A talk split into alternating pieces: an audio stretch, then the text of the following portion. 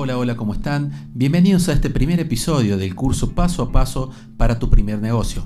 Mi nombre es Matías Báez y te comento que hoy vamos a estar hablando sobre la actitud. ¿Qué es la actitud? Podríamos señalar que la actitud es una reacción determinada hacia las situaciones del día a día que aparecen de experiencias previas. Allí se tejen las emociones, los sentimientos y las creencias que generan distintos modos de valorar esos momentos y nos permiten disponernos o predisponernos ante esas situaciones.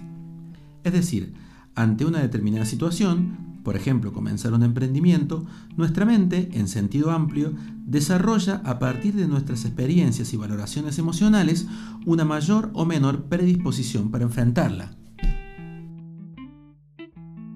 ¿Cómo funcionan las actitudes? Bueno, veamos un ejemplo. Ver a un abuelo abrazando a su nieto, un bebé jugando con su mascota o dos enamorados de la mano son imágenes que en general podrían generarnos una predisposición favorable. O viceversa, ver a un adulto golpeando a un niño nos generará seguramente una predisposición negativa. Estas situaciones son extremas y en general de gran consenso. Estas respuestas surgen del modo en que hemos podido configurar dichas actitudes.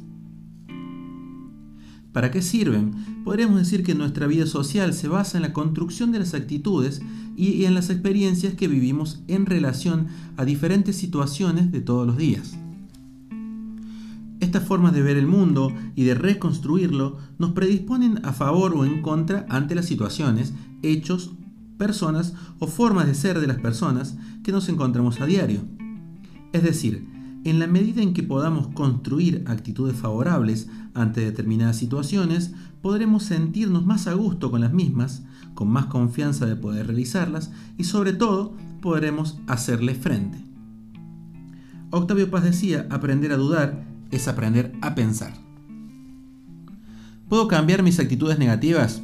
Claro que sí. Como están constituidas en base a las experiencias previas y a las cosas que hemos aprendido y cómo las hemos aprendido, pueden modificarse. En algunos casos será más sencillo que en otras, pero en definitiva, con el entrenamiento necesario, todas pueden ser modificadas. ¿Cómo construyo las actitudes positivas? Y, en principio, no es una tarea sencilla.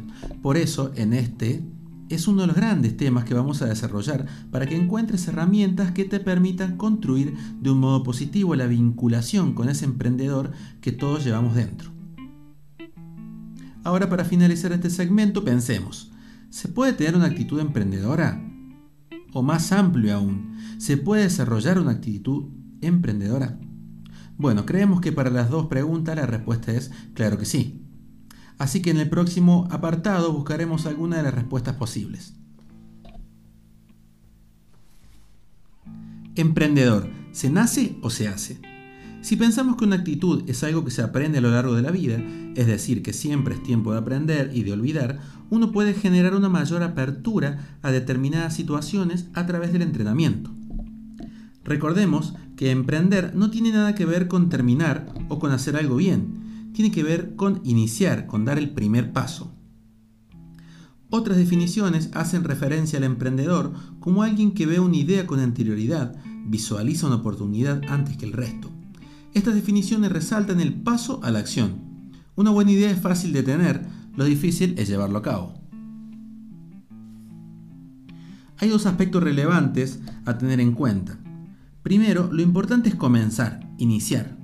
Segundo, darse cuenta que no se trata solo de comenzar negocios. No solamente aquel que comienza un negocio es un emprendedor.